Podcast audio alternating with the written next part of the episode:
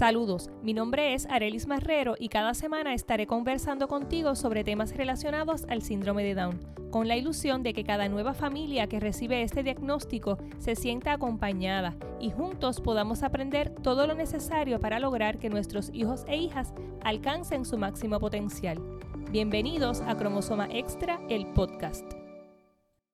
Gracias por acompañarme en este segundo episodio. Estoy muy emocionada y agradecida por la acogida del primer episodio y por los mensajes y el cariño de tantos conocidos y nuevos amigos que vamos haciendo en esta aventura. En el episodio de hoy, al que titulé Del amor al emprendimiento, te contaré cómo fue que nació Extra Especial, un proyecto de confección de muñecas artesanales inspiradas en mi hija María Isabel. Cada una de estas muñecas de tela, que preparo con mucho amor y dedicación, son únicas e irrepetibles, así como la persona que la va a recibir. Pero para llegar ahí tengo que ir un poquito más atrás, específicamente al mes de mayo del año 2016. En el podcast anterior te conté cómo viví el momento cuando recibí la noticia del diagnóstico de síndrome de Down de mi hija María Isabel. Te contaba lo impactante y sorpresivo que fue para mi esposo y para mí recibir esta noticia. Todo aquel proceso inicial fue uno de los momentos en los que emocionalmente más débil y vulnerable me he sentido en toda mi vida. Sin embargo, a nivel profesional estaba en mi mejor momento. Estudié un bachillerato en periodismo y una maestría en educación, y por los últimos 15 años trabajaba en una universidad muy destacada en Puerto Rico. Hacía poco tiempo había recibido un ascenso y me habían dado la encomienda de dirigir una oficina. Se esperaba mucho de mí y de la unidad que dirigía, pero apenas podía concentrarme. Mis compañeros de trabajo fueron muy amables y pacientes conmigo durante ese tiempo, y siempre les estaré eternamente agradecida. Pero comenzó dentro de mí una lucha intensa. ¿Qué pasaría una vez naciera la niña? Trabajaba lejos de mi casa y me consumía muchas horas fuera. El trabajo que tanto me gustaba ya empezaba a pesarme y comencé a cuestionarme si podría seguir trabajando. Indudablemente, María Isabel iba a requerir mucha más atención y cuidados, llevarla a terapias, a citas médicas, estimulación en casa. Y aunque tenía el apoyo absoluto e incondicional de mi esposo, yo quería estar allí, pero con un trabajo que me mantenía 10 horas al día fuera de la casa iba a ser muy, muy difícil. Yo no sé si tú también has tenido que dejar de trabajar para atender a tus hijos y a tu familia. Para mí esa era una decisión bien difícil. Lo último que me imaginaba era ser ama de casa. Amaba realmente trabajar en la universidad y me visualizaba trabajando allí por 20 o 25 años más. De un momento a otro ya eso no lo tenía tan claro. Pero, ¿cómo todo esto me lleva al tema del emprendimiento y a la confección de las muñecas de tela? Te cuento. A finales del año 2017, cuando María Isabel estaba cerca de cumplir su primer año de vida, una amiga del trabajo decidió irse a vivir fuera de Puerto Rico y vendió todas sus pertenencias, entre ellas una máquina de coser. Mi mamá es costurera de profesión y yo crecí viéndola coser y vistiendo sus creaciones, pero yo nunca me interesé en aprender. Tenía unos conocimientos bien básicos, pero nunca había confeccionado una pieza completa.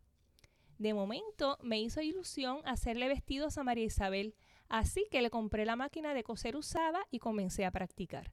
Busqué proyectos en Pinterest, tutoriales en YouTube y a llenar a mi mamá de preguntas, todas las que nunca le hice mientras viví con ella. Navegando en la red social Pinterest, me topé con las muñecas de tela como un buen proyecto para principiantes. Me gustó mucho porque yo notaba que María, por su bajo tono muscular, todavía no podía manipular las muñecas que le habían regalado. Así que decidí empezar a practicar. Las primeras me quedaron fatales.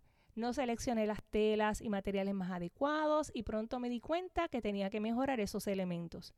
El patrón que escogí primero tampoco era el mejor y no entendía bien las instrucciones. En fin, que me tomó un tiempo hacer una buena investigación, encontrar un buen patrón, ver muchos tutoriales en YouTube para aprender a coser y seguir intentándolo hasta que me gustara el producto. Cuando encontré lo que estaba buscando y logré hacer una muñeca relativamente decente, se la di a María Isabel y ella inmediatamente comenzó a jugar con ella. Lo había logrado y a ella le gustaba y a mí también. Un buen día decidí compartir una fotografía en mi cuenta personal en Facebook y lo que ocurrió después definitivamente no me lo esperaba.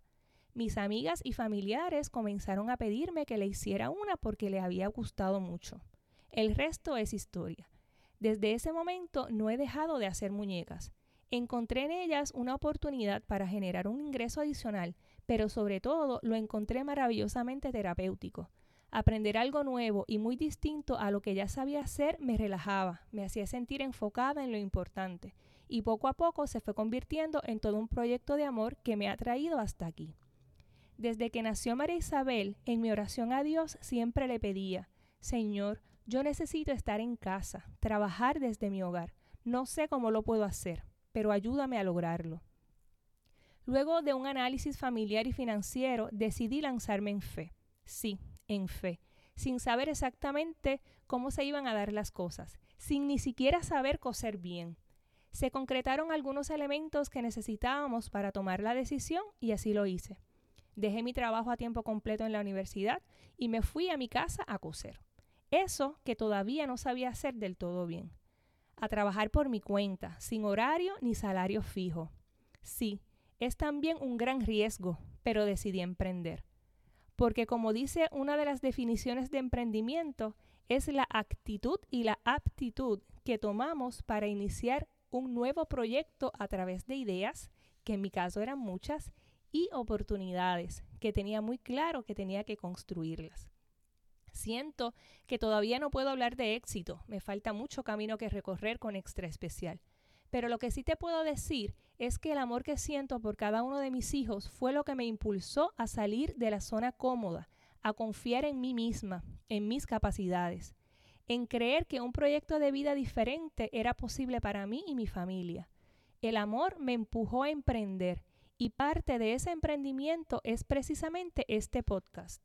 Un sueño, una idea que venía acariciando por mucho tiempo y que hoy por fin se hace realidad.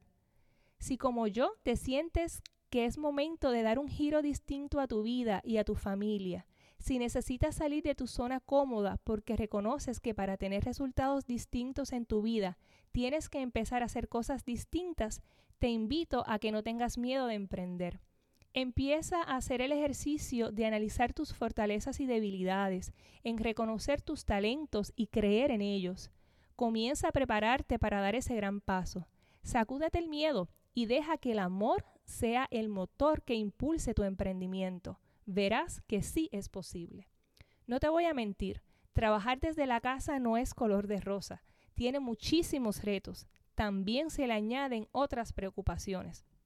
A veces extraño mucho a mis compañeros de trabajo y a la dinámica de trabajar en equipo, pero definitivamente ha sido una bendición durante todo este tiempo de, pandemia y confinamiento. Te pregunto, ¿tú también estás preocupada por tu futuro laboral? ¿Te gustaría tener un trabajo que te permita estar más presente en la vida de tus hijos? Escríbeme a través de las redes sociales y déjame saber lo que piensas.